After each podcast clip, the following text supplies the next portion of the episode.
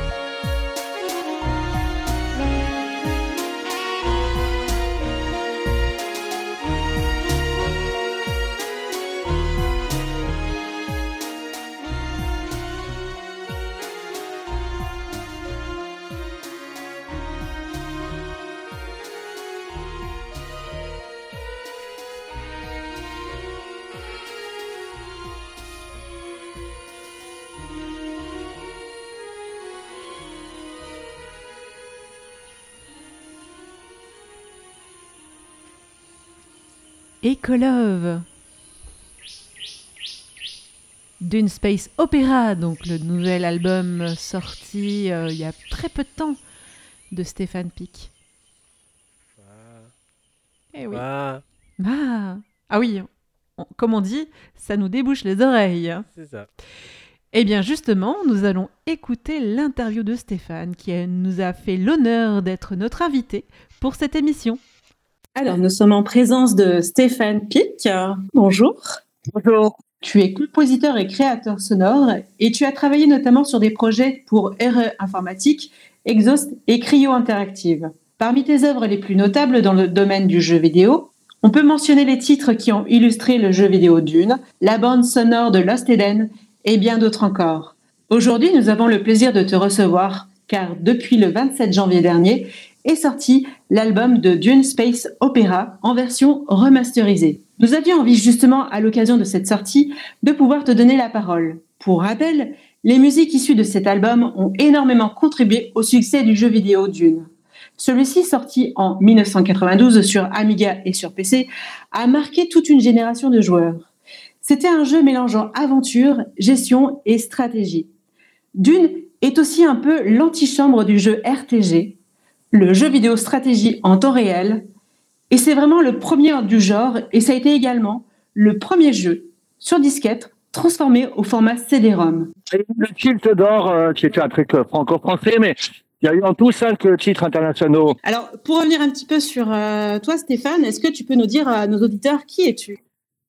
J'ai 58 ans. euh, je suis né, d'ailleurs, je suis né en août 1965, euh, par hasard, euh, qui est exactement la date de naissance euh, du livre euh, Dune, son première édition. Euh, c'est une petite première. J'ai découvert ça il y a quelques semaines, euh, par hasard. Euh, voilà, donc bon, bah moi j'ai toujours été, euh, j'ai, toujours essayé d'apprendre les choses que j'avais envie d'apprendre et surtout de, désapprendre celles qu'on voulait me faire apprendre. Donc, on pourrait dire que je suis autodidacte, c'est le terme consacré. Euh, disons que bon, euh, voilà, j'essaye de, j'essaye d'être ce que je suis euh, du mieux que je peux. Voilà. Donc bon, bah la musique, je suis venu un petit peu euh, par un ensemble de de, euh, de, de choses. euh, On va en parler. Quelle était la, la première expérience informatique que tu pourrais nous raconter? Alors, la première fois que j'ai touché un ordi, j'étais en, en classe de première et j'étais dans, dans, un, dans un centre commercial et il y avait un Apple II il y avait le jeu d'aventure avec euh, euh, des traits, hein, Mystery House.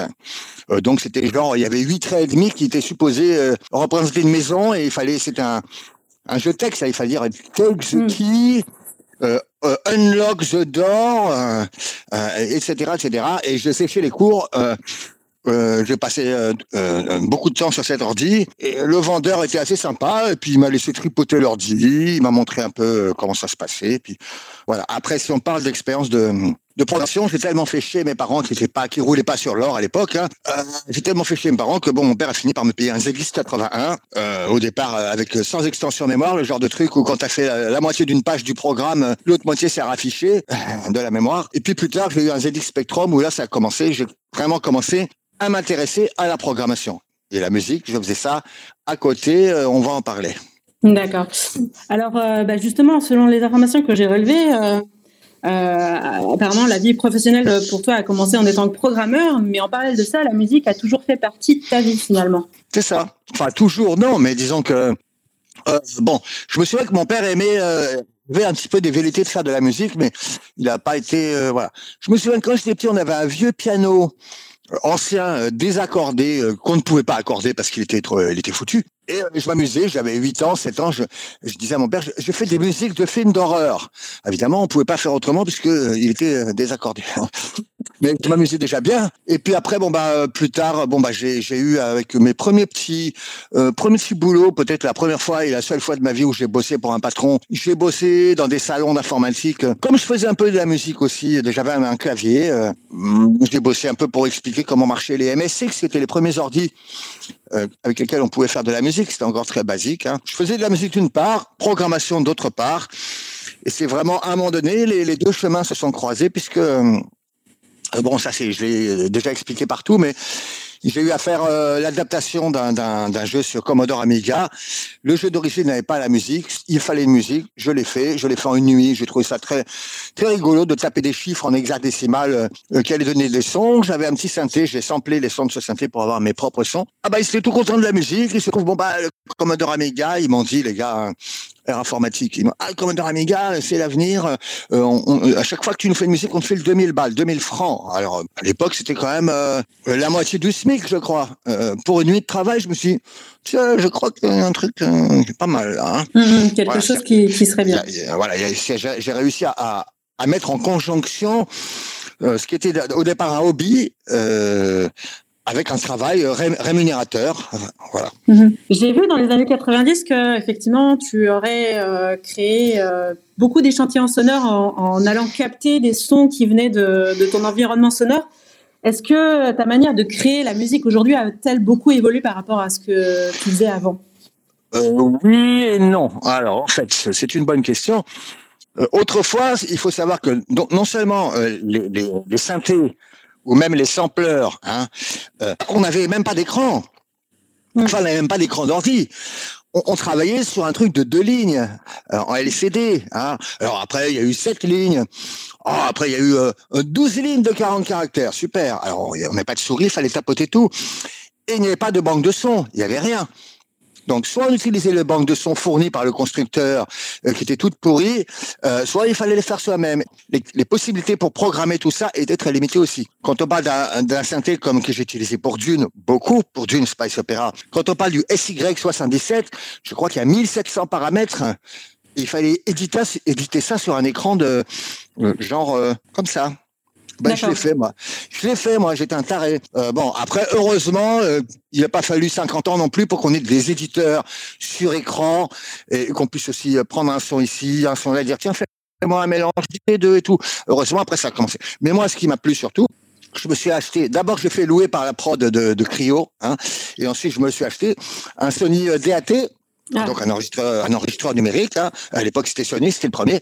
Euh, donc euh, portable, avec le micro qui va avec. J'ai- modifié le micro parce que euh, je suppose qu'ils ont fait exprès. Il y avait un espèce de buzz dans le micro quand on l'alimentait par la lime de l'appareil. Je suppose qu'ils ont fait exprès pour que les amateurs restent parmi les amateurs. Donc j'ai bricolé ma propre alim pour pas que ça fasse buzz. Et euh, effectivement, j'ai passé. euh, mes voisins me prenaient pour un taré. J'arpentais la campagne euh, euh, avec une perche, un micro, euh, et puis j'allais dans les églises. euh, euh, je frappais des mains ou, ou, je prenais n'importe quel objet, euh, je mettais au micro, puis je tapais dessus. Ah, ça, ça sonne bien cette assiette là. Et puis en fait, je me, même à la poubelle, j'ai trouvé des putains d'instruments là. Hein. Donc oui, je me suis fait pas mal au début euh, mes propres sons, ma banque de sons. Je me suis, j'ai créé, en- enfin, une partie de, de l'univers sonore que j'utilise, c'est moi qui l'ai créé. Hmm, D'accord. La question était en quoi ça a changé aujourd'hui? Bon, Oui. alors, j'ai passé quand même 10-15 ans sans faire de musique à Madagascar. Je n'ai repris vraiment sérieusement qu'il y a quelques années, pendant le Covid. J'ai fait un, un, un gros jeu, mais une petite musique. Je suis pas le seul musicien. Qui est aussi à vendre sur mon, mon- sur mon Bandcamp, hein, qui est un Mhm. petit album sympathique, on va dire. Et ce qu'il y a, c'est qu'aujourd'hui, on n'a plus besoin de faire ses propres sons. En fait, on, on- on a des milliers, des dizaines de milliers, des centaines de milliers. Ça reste quand même un travail créatif parce que le son, il faut le choisir. Il faut choisir le son. Quoi. Voilà. Et après, malgré tout, il, il va falloir le travailler un peu. Je veux dire, le son, c'est pas parce qu'il est là qu'il est comme il faut. Hmm. Je veux dire, j'aimerais bien qu'il réponde un peu plus à la vélocité ou, ou que euh, le filtre s'ouvre quand j'écrase les touches avec la touche. Bon, il y a quand même du boulot. Mais si tu veux, à l'époque, il fallait partir de rien. Hmm. Aujourd'hui, on a quand même une base, euh, voilà. Et aujourd'hui, avec un PC et des VST, euh, c'est extraordinaire ce qu'on peut faire. C'est euh, c'est plus qu'extraordinaire, c'est carrément euh, hallucinant, je veux dire. Et là, quand je vais me mettre à faire le, le replay de Dune Spice Opera, parce que ce Dune-là n'est pas tout à fait mon Dune. Ça, c'est le Dune de Stéphane Pic et Philippe Ulrich. Oui. Il voulait, il voulait faire un tube. Hein. C'est lui qui m'a fait fourguer les voix de Enigma là, dans Spice Opera. C'est lui qui m'a fait mettre les voix de robots, même si elles sont bien. Je le voyais pas comme ça, moi. Je le voyais plus Mm. comme la musique telle qu'elle est dans le jeu. Plus euh, genre euh, Tangerine Dream, euh, Klaus Schulze, Pink Floyd, euh, genre plus euh, comme ça. Et donc aujourd'hui, le replay, il est prévu. Euh, le succès de le succès du, du remaster est déjà là. Mm. Hein, Il, est, il est déjà tellement là qu'au bout de 24 heures, Bandcamp euh, a suspendu les paiements en me disant ah bah attendez il y a un problème, il faut remplir le reçu fiscal parce qu'on n'a jamais vu ça en 24 heures, vous avez explosé les compteurs. Ah bon, euh, ah, bon c'est c'est- il faut signer, faut écrire c'est c'est où là quoi signer mais moi je je paye pas d'impôts moi je suis quoi euh, je suis américain votre ah oui mais c'est comme ça nous on est américain même si vous payerez rien il faut écrire quand même bon fait trois jours qu'ils m'ont rien versé, mais ça y est là. Depuis ce matin, euh, clean, ça marche. Enfin bref, le succès est là. Et donc, merci à mes chers fans, parce que euh, le replay hein, va bientôt commencer, on va dire. J'avais bien dit à tout le monde, si le euh, remaster est un succès, voilà, bon, je devrais pas le dire, hein, continuez à acheter les mecs, hein, quand même, hein, c'est bien, merci. Mais ce que je veux dire, c'est que le replay va être fait, et ça sera euh, d'une, tel que j'aurais voulu l'entendre, mais aussi tel que je veux l'entendre aujourd'hui, en 2024. Et ça va être, croyez-moi, ça va être super bien. Ah J'ai hâte d'écouter ça. Euh, je voulais savoir justement, euh, qu'est-ce qui qu'est-ce qui t'a motivé à, à, à ressortir l'album euh, Est-ce que c'est pas une forme de réappropriation de ton œuvre? C'est ça, en quelque sorte, euh, oui. Je pense que euh, il y, a, y a plusieurs raisons. C'en est une, oui. Voilà, c'est à moi. Vous m'avez fait chier depuis 30 ans. Vous me l'avez confisqué mon album. J'ai rien pu faire. Hein. J'ai essayé. On a monté avec mon ami Pierre Estève euh, Multimédia Music et Shooting Star. Hein. Shooting Star, leur société, mais Multimédia Music, notre label. J'ai voulu racheter. J'ai contacté Yamai Publishing qui à l'époque avait les droits et qui avait déjà le truc dans un tiroir. Je leur ai dit, bon, euh, est-ce que c'est possible de... de- je, je vous rachète mes droits, parce que vous voyez, j'ai une, j'ai une maison de disques là, j'aimerais quand même bien sortir mon album. Ah, bah, j'ai perdu la lettre, malheureusement, elle a brûlé dans un incendie qui a brûlé aussi beaucoup de choses. Ah, il me disait en substance, ah bah non, euh, on le garde dans un tiroir, et puis, bah euh, non, c'est à nous, vous avez signé sans date, donc c'est pour 30 ans. Donc bah, on le garde, et puis peut-être qu'un jour, on en fera quelque chose. Pour l'instant, bah, ça reste dans le tiroir. Ouais. C'est là que je suis parti de France et que j'ai, à l'époque, les MP3, c'était pas courant comme aujourd'hui. J'ai tout balancé MP3, j'ai dit, tiens, servez-vous, les mecs. Voilà. Euh, J'ai vu aussi que tu aimais beaucoup de styles musicaux différents et du coup, je m'interroge sur le fait de savoir si euh, euh, finalement tes sources d'inspiration te rendent à la fois unique et inclassable finalement. Je crois que c'est pas à moi de répondre à cette question. Euh, je pense qu'il y a suffisamment de gens qui, qui aiment bien euh, euh, faire euh, ce, ce genre de, de, de, de, de raisonnement. Je sais pas, je sais pas. Je pense que quelque part, euh, euh, tout le monde est supposé être unique et inclassable. Simplement, il y a des gens qui aiment bien jouer au classeur, au classificateur. Oui. Donc je sais pas, moi j'essaie d'être, euh, j'essaie de faire de la musique qui, qui ressemble à ce que je suis, à ce que j'aime, à ce que j'ai envie d'être, tout en faisant quand même de la musique accessible aux gens.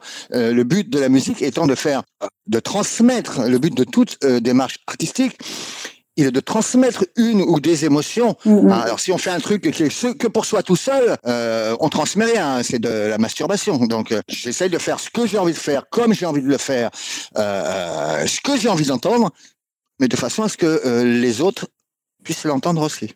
D'accord. Quel a été le cœur du travail pour remettre à, à, à niveau la musique qui avait été créée dans les années 90 Bah, c'est assez difficile, hein, c'est énormément de boulot, beaucoup plus que ce que j'aurais cru, beaucoup plus. Bon, parce que moi, je, je- ok, je suis compositeur, je suis arrangeur, je fais mes sons et tout.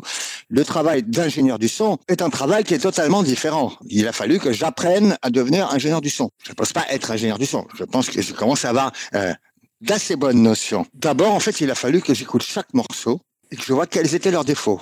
D'abord, il y a les défauts qui venaient, qui venaient de moi. Il y avait les défauts qui venaient de Philippe Ulrich, qui a collaboré sur cet album avec moi, même si je précise que je suis le compositeur de tous les morceaux, sauf un, sur cet album.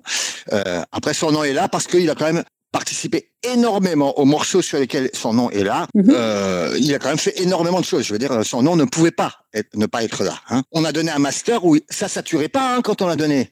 Mais Virgin Records, eux, ils ont passé à, à travers des moulinettes pour monter les basses et tout. Total, Shani's Eyes, ils saturent.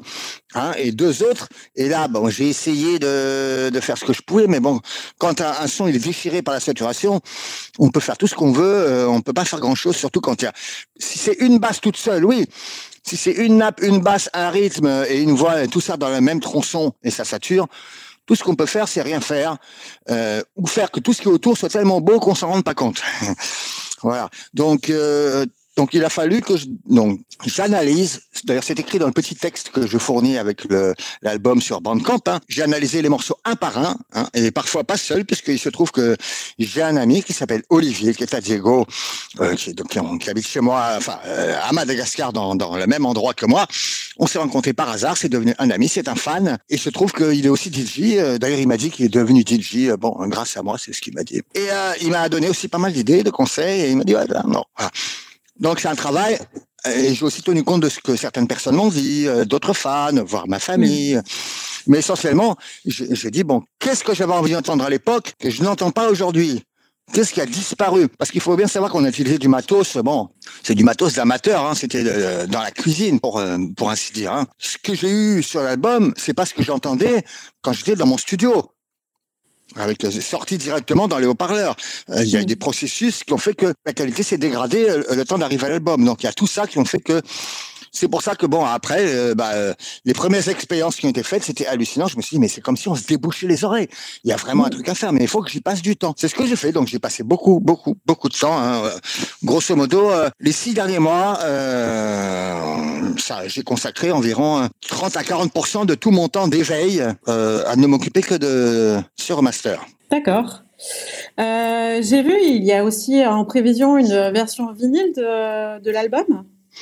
Ouais, alors là, j'ai été contacté par un label euh, hollandais, je dirais pas qui pour l'instant parce que c'est en cours de discussion.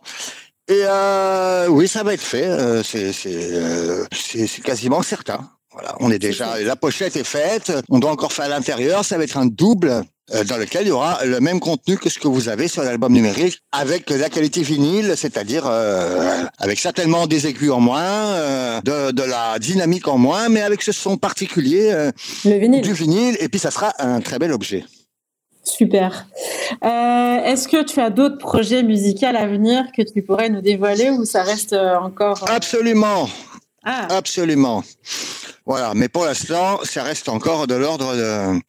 du projet. Euh, oui, oui, j'ai j'ai un projet, euh, mais ça sera pas seul, ça sera avec euh, mon ami Olivier, qui est aussi euh, qui a une sensibilité musicale euh, et qui. On a prévu de faire un truc à deux. Ça sera plus orienté, euh, plus orienté électro progressif, quoi. Ça sera un peu plus euh, moderne. On va, on va un peu quitter les années euh, les 90s, quoi. On va. Oui. Moi, j'ai toujours adoré euh, tout ce qui est bon, ce qu'on appelait à l'époque la techno trance, la goa, tout Mhm. ça, j'aimais bien. Bon, aujourd'hui, on a trouvé plein de noms à la con pour dire la même chose. J'aime bien les beats d'aujourd'hui, ça dépend quoi. Et ce qu'on appelle aujourd'hui l'électro progressive, qui est un vaste fourre-tout. Alors, je sais pas, ouais, électro progressive trance ethnique, euh, je sais pas. euh, Hmm. Il y aura un peu, il y aura un peu de tout ça, mais dans des rythmes un peu plus, euh, voilà. Ok, A priori, j'ai déjà des maquettes. Bientôt, elles seront écoutables sur Bandcamp et SoundCloud. Les deux, en fait. Euh, on peut te Yeah. retrouver euh, effectivement sur les deux plateformes, aussi bien sur Bandcamp ou sur euh, SoundCloud. C'est ça. Pour le coup, là, moi, j'ai fait le tour un peu de toutes les questions. Donc, euh, je vais revenir, en fait, euh, pour savoir un petit peu euh, une autre question qui touche à un autre domaine. Est-ce que tu t'intéresses au monde rétro, c'est-à-dire les vieux ordinateurs, ou, ou pour toi, ça fait partie du passé? Qu'est-ce que tu en penses en fait, m'y intéresser, pas vraiment.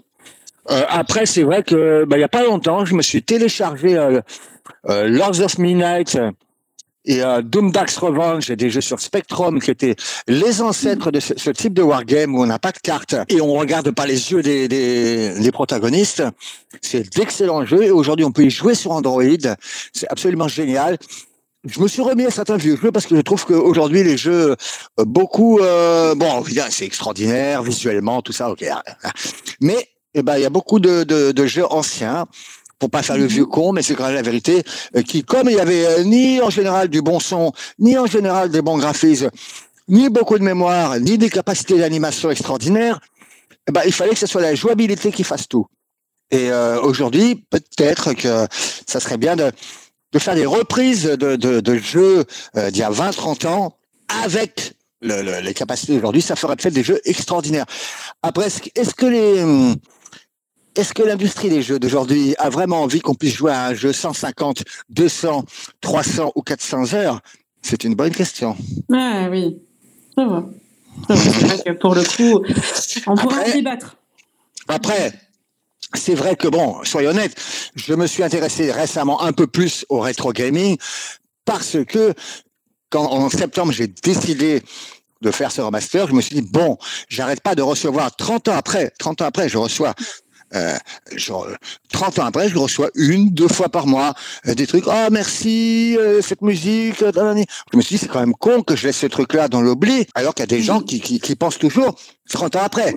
Donc euh, donc je me suis intéressé. J'ai été voir les forums de mes rétro gaming. J'ai été euh, à la pêche, ouais. J'ai été voir. J'ai été. ah au fait si ça vous intéresse bientôt le remaster de Tatati. Et euh, Ouais. donc je, je me suis intéressé par ce biais-là, mais dans l'absolu, je suis pas un, rétro gamer, je suis pas fan euh, comme certains, etc. Mais euh, je trouve que c'est toujours intéressant de regarder ce qui a été fait avant, euh, tout autant de penser à ce qui va être fait après.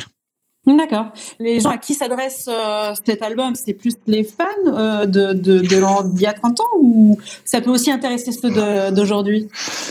Je pense qu'il y a une base de fans a 30 ans, Mm. mais que cette musique elle vient bien au-delà de ça. Parce que je sais que je la fais écouter à des gens, surtout depuis que j'ai le remaster, je le fais écouter à des gens qui, qui ne savaient rien de moi. De- depuis que je vis à Madagascar, je suis très connu là-bas. Moi, je suis le, le Stéphane Saphir, Stéphane Pic Saphir, c'est comme ça qu'on m'appelle. Hein. Euh, beaucoup de gens ne savent absolument rien de mon passé de musique, tout ça. Et aujourd'hui, je le fais écouter à des gens qui n'ont absolument rien à voir avec les jeux vidéo, qui n'en ont rien à foutre, qui savent même pas ce que c'est d'une. Euh, voilà. Je dis, ah ben, c'est ça, oh, c'est sympa, c'est quoi, c'est bizarre, ah oui, c'est bien. Ah, c'est ta musique, c'est un peu spécial, ah oui, c'est pas mal, hein. Et on peut trouver ça où, tout ça. Il y a une base, effectivement, de fans, et que je pense que cette musique, elle, va bien au-delà de, euh, des fans, sinon, euh, on m'en parlerait pas encore 30 ans après. Voilà, bah oui, elle a marqué toute une génération. Et je pense que les auditeurs aussi pourront retrouver avec plaisir euh, ton travail sur Bandcamp qui est écoutable et également sur SoundCloud que vous pouvez retrouver. Stéphane, un dernier mot que tu peux nous donner sur... euh, Un dernier mot? Ouais. Euh, faites absolument tout ce que vous voulez, quand vous le voulez. Parce que peut-être au moment où vous y pensez, il y a un autre moment où ça sera pas possible. Mm. Ou alors vous y penserez plus et vous le regretterez. Je regrette absolument rien de chaque seconde que j'ai vécue, y compris les erreurs. Parce que les erreurs, ça n'existe pas. Ce sont des leçons. Allez, ciao. Merci Stéphane. Merci beaucoup. Allez, on termine euh, notre émission avec une deuxième musique euh, de Space of Opera avec The Sign of the Worm. À tout de suite.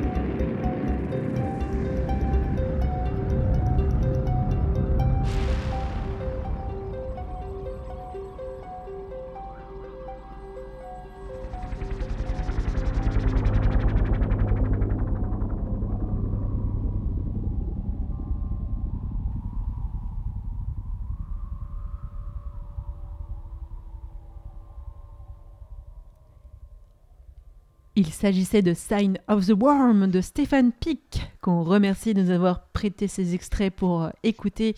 Vous pouvez toujours faire aussi euh, sur Bandcamp, où il propose tous ces morceaux de son dernier album. N'hésitez pas à y faire un tour. Et puis voilà, passons à l'agenda. Ouais. Rappelons que l'agenda est celui de la semaine passée lors des rediffusions le samedi. Café numérique. Rendez-vous au prochain café numérique pour poser vos questions, obtenir de l'aide et être dépanné. Smartphone, ordi, mail, appli, démarche, etc. C'est le jeudi 15 février de 9h à 13h à La Roue, 8 rue Mazet, Chabeuil. Réunion d'information, formation à la réparation au 8 Fab Lab. Serez-vous le futur Sherlock de la panne? Comprendre comment les objets connectés fonctionnent, il vous fascine. Trouver la solution pour réparer un objet pour ne pas le jeter vous procure une grande satisfaction. Initiez- Initiez-vous à la réparation d'objets électroniques et au remplacement de pièces défectueuses grâce à l'impression 3D. Le 8 Fab Lab propose 3 mois de formation de marsagement pour explorer un métier en plein essor et assimiler les enjeux de l'économie circulaire. Ce sera le 16 février à 9h30 au 8 Fab Lab, 8 rue Cours Commère à Cray. Et ouais. Jingle? Hein, c'est quoi? Ah, c'est- des liens. Ah, c'est bien. Et du coup, qui c'est qui commence? Un article de DEC Rainbow 100, un ordinateur sous MS-DOS ou CPM, mais pas compatible 100% compatible PC. Solus, un nouveau podcast sur les jeux vidéo qui examine les liens entre nos pratiques vidéoludiques et notre société. Un projet fou de fans de restauration du film La classe américaine en qualité HD. J'avais pas vu ça encore. Une interview de Pulcomandi sur le site Desktop on Fire à propos de Haïku. Ah, peut-être qu'il parle aussi d'Amstrad. hein. Bah oui. Une démonstration de reconstruction de la ROM d'un jeu Game Boy Advance d'après le bruit qu'elle fait en plantant Sissu. Dans une interview pour le Link, le laboratoire d'innovation numérique de la CNIL, Camille Gérard et Chadunet nous proposent d'explorer les coulisses de la fabrique de l'intelligence artificielle de justice qu'elle a étudiée dans sa thèse soutenue le 4 décembre 2023. La justice algorithmique en chantier, sociologie du travail et des infrastructures de l'intelligence artificielle. Voilà, voilà. Eh bien, c'est tout pour euh, les liens et des liens que vous retrouvez également sur notre podcast underscore.radio.fm. Astrologique, frottons cette boule. Hacker, je reviens de KSP.